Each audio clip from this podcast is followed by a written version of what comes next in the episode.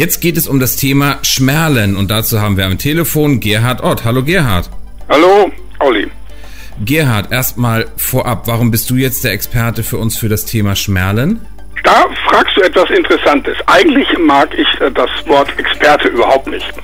Ähm, aber ich bin ein Aquarianer, der gerne und fast ausschließlich Schmerlen pflegt. Das stimmt.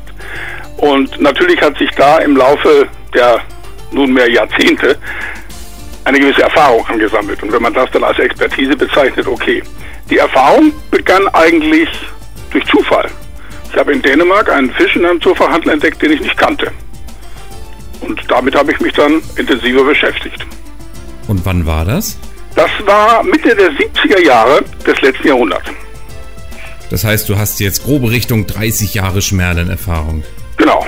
Das reicht doch auf jeden Fall für uns, um als Experte, was auch immer das heißen mag, zur Verfügung zu stehen. Was genau ist die Schmerle denn eigentlich? Also Schmerlen sind eine Fischgruppe, die im weitesten Sinne zu den Karpfenfischen gehört.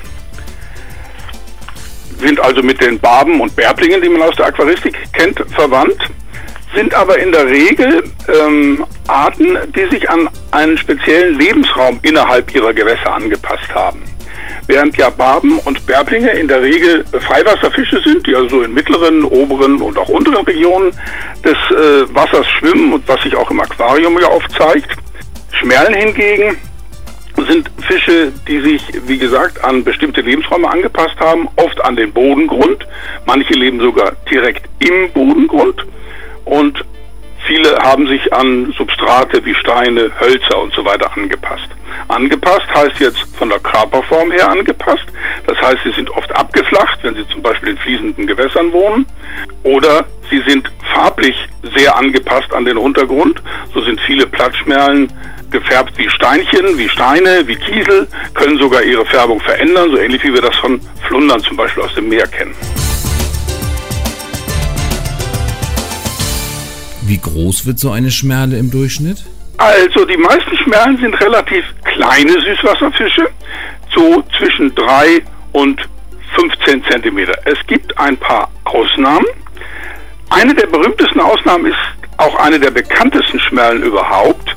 Das ist die Prachtschmerle, die in Amerika auch Clown Loach genannt wird, in Deutschland manchmal auch im Handel unter Clown-Schmerle auftaucht. Diese berühmte oder bekannte Prachtschmerle kann bis zu 35 Zentimeter erreichen und da dies ein relativ hochrückiger Fisch sogar ist, ist das also ein richtiger Pfundsbrocken. Also das sind so anderthalb bis zwei Kilo, die, die schwer werden können. Ähm, insofern sind die meisten Prachtschmerlen, die man im Aquarium sieht, noch ausgesprochene Babys. Ähm, wie gesagt, die meisten Schmerlen sind sogenannte Fingerlinge, also etwa so fingerlang. Dass Schmerlen Süßwasserfische sind, hast du ja schon gesagt. Wo sind ja. sie eigentlich originär heimisch? Gibt es da einen Ort oder gibt es die weltweit? Also Schmerlen gibt es nicht ganz weltweit. Schmerlen sind, waren lange Zeit äh, ausgesprochene alte Weltfische, also alte Welt jetzt gemeint, dass sie nicht in Amerika, in den beiden Amerikas, Nord- und Südamerika vorkamen. Die meisten Schmerlen stammen aus Asien. Das Entsteh es gibt zwei Entstehungszentren, eins liegt in Vorderasien und eins in Ostasien. Von da aus haben sich die Schmerlen in Ostasien bis nach Südasien und Südostasien, also nach Indonesien und so weiter verbreitet. Äh, der europäische Strang reicht eben über ganz Europa bis nach Skandinavien, England und äh, auch die Mittelmeerstaaten. Inzwischen sind durch einige systematische Umordnungen auch nordamerikanische Karpfenfischen zu den Schmerlen zu zählen, die aber bisher in der Aquaristik noch nicht aufgetaucht sind.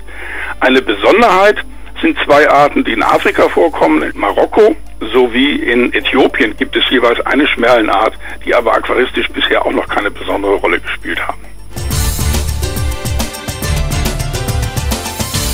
Gerhard, warum hast du denn dein Hobby Aquaristik nicht zu deinem Beruf gemacht? Ich bin zwar Aquarianer von Kindesbeinen an und wollte auch mal Biologie studieren. Es kam dann alles ganz anders, wie es so oft im Leben ist.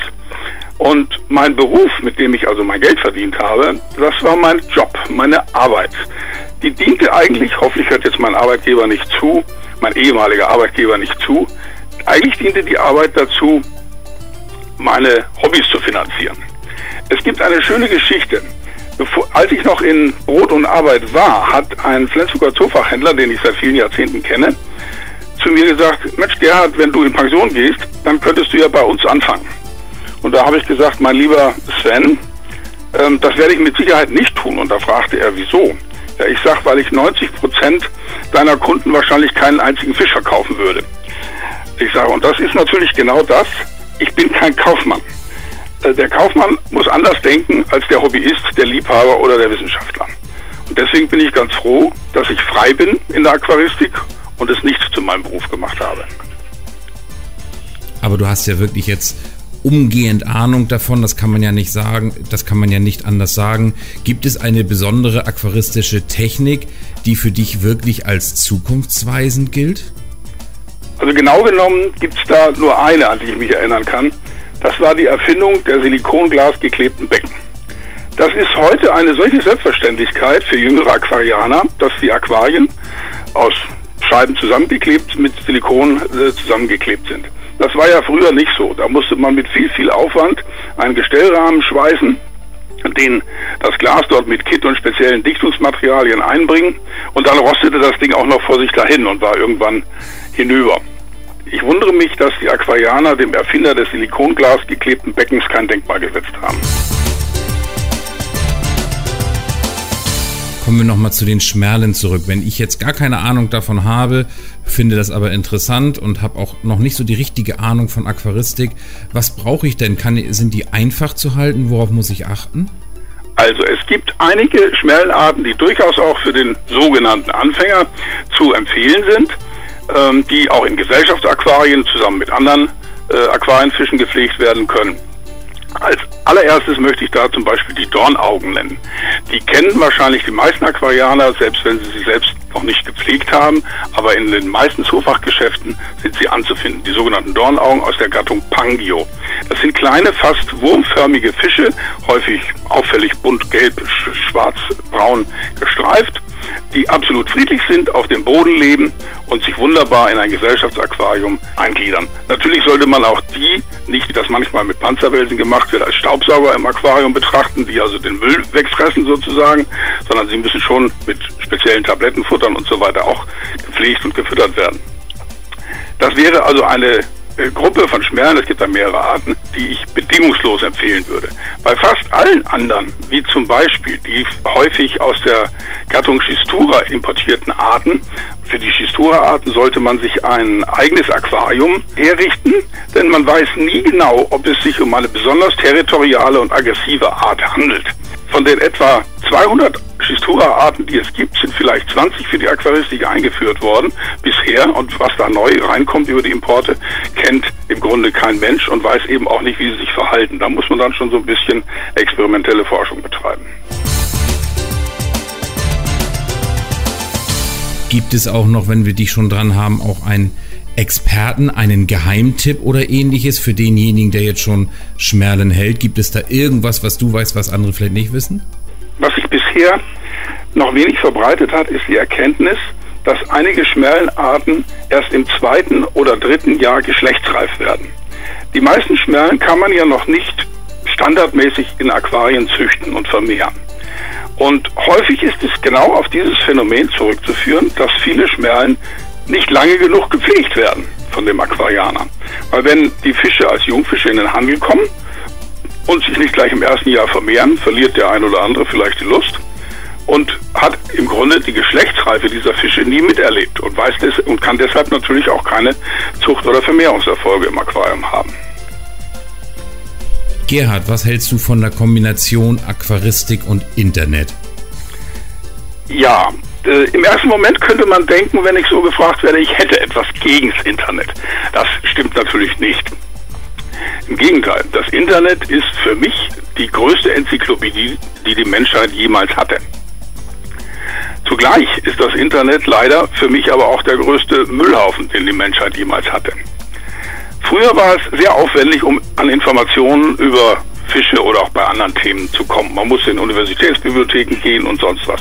Heute kann man tatsächlich im Internet fast alles finden. Aber auf der anderen Seite findet man eben auch in vielen äh, aquaristischen Foren, Plattformen und privaten Webseiten einen Haufen Unsinn, weil jeder natürlich ungeprüft alles veröffentlichen kann.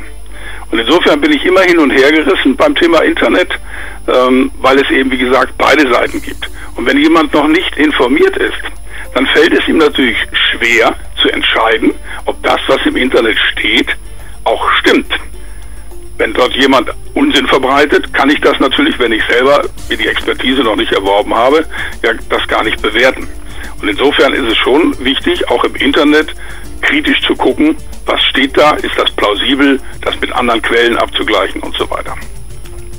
Und ansonsten ist das Internet auch eine tolle Sache, um Kontakte zu knüpfen, in Kontakt zu bleiben. Was, wo wären wir heute, wenn wir keine E-Mails hätten? Dann hätten wir zum Beispiel dieses Interview nie so schön vorbereiten können. Gerhard, du hast bisher mehr als 1000 Artikel in Fachzeitschriften veröffentlicht. Wie ist es denn dazu gekommen? Ja, das stimmt. Ich bin ein wenig als Vielschreiber verschrien. Der Hintergrund ist folgender.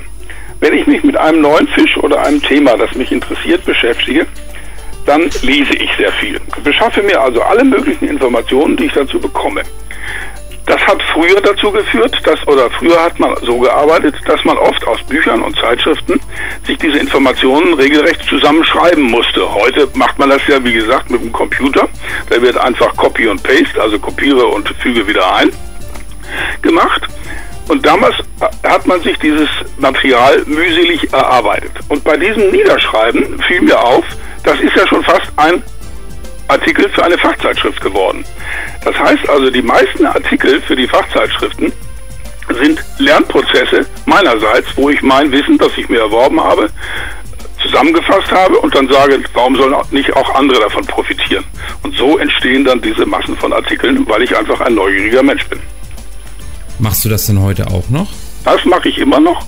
Ich bin in der Zwischenzeit pensioniert und habe natürlich jetzt entsprechend viel Zeit. Und es gibt immer noch was zu lernen. Weil man hat nie ausgelernt, denn bei rund 1200 Schmellenarten, von denen ich vielleicht 60 gepflegt habe, steht da noch viel Arbeit an. Gibt es eigentlich eine Lieblingsschmerle bei dir? Gute Frage. Ähm, es gibt eine ganze Gruppe von Lieblingsschmerlen. Das ist allerdings jetzt keine Art in dem Sinne, dass ich sagen würde, also die Clownschmerle oder so ist meine Lieblingsart, sondern es sind immer genau die Arten, die im Grunde keiner haben will. Die in den Zoohandlungen irgendwo in den Becken ganz unten in der Ecke äh, warten auf einen Käufer. Es sind oft unscheinbare, versteckt lebende, nachtaktive Arten, äh, über deren Biologie man natürlich am allerwenigsten weiß. Also die schreiend bunten Arten, wie zum Beispiel viele Botia-Arten, sind nicht unbedingt meine Lieblinge, während eben die kleinen, unscheinbaren, zurzeit sind das die Plattschmerlen aus der Familie Balitoridae, für die ich mich besonders interessiere. Gerhard, du hast ja schon erwähnt, dass du jetzt in Rente bist. Du bist also leicht über 20, hast also wirklich viele Dekaden jetzt mit dem Hobby Aquaristik zu tun gehabt. Was macht denn für dich immer noch den Reiz aus? Hat man nicht irgendwann alles gesehen, alles erlebt? Ähm, dieser Effekt, dass man ins Fernsehprogramm schaut und sagt, das kenne ich alles schon, das gibt es in gewisser Hinsicht natürlich auch bei der Aquaristik. Natürlich ist, sagen wir mal, ein moderner Trend wie Aquascaping, könnte man jetzt sagen, das sei nichts anderes als das, was früher in der Heimbeckenschau oder mit den holländischen Aquarien gemacht worden ist, auch. Das stimmt natürlich, dass sich einiges wiederholt, aber nichtsdestotrotz bleibt die Aquaristik als eines der umfassendsten Hobbys überhaupt spannend. Denn Aquaristik ist eines der Hobbys, das ganz, ganz viele Bereiche miteinander verbindet. Wir, du hattest das Schreiben angesprochen, du kannst das Fotografieren nehmen, ich kann das Reisen nehmen, man kann die wissenschaftliche Aquaristik betreiben, man kann Ästhetik-Aquaristik betreiben, man kann Aquaristik zur Kindererziehung einsetzen. Also das ist eines der vielfältigsten, vielfältigsten Hobbys überhaupt. Und deshalb denke ich mal, werde ich, solange ich irgendwie krauchen kann, ein Aquarium haben. Gerhard Ott zu den Themen Aquaristik im Allgemeinen und Schmerlen im ganz Besonderen. Ich danke dir ganz herzlich für das Interview. Bitte schön, Olli. Das war die Sendung myfish.org aus Freude an der Aquaristik. Die gesamte Sendung gibt es natürlich auch zum Nachhören und Downloaden unter www.haustier-radio.de, dann in dem Bereich Shows und myfish.org aus Freude an der Aquaristik. Eine neue Ausgabe gibt es hier auf dem Haustierradio wieder am Donnerstag um 20 Uhr.